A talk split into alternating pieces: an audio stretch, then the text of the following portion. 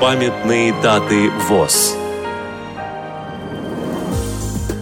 12 февраля. 85 лет со дня рождения Александра Митрофановича Белинова, бывшего директора Воронежской областной специальной библиотеки для слепых имени Владимира Галактионовича Короленко.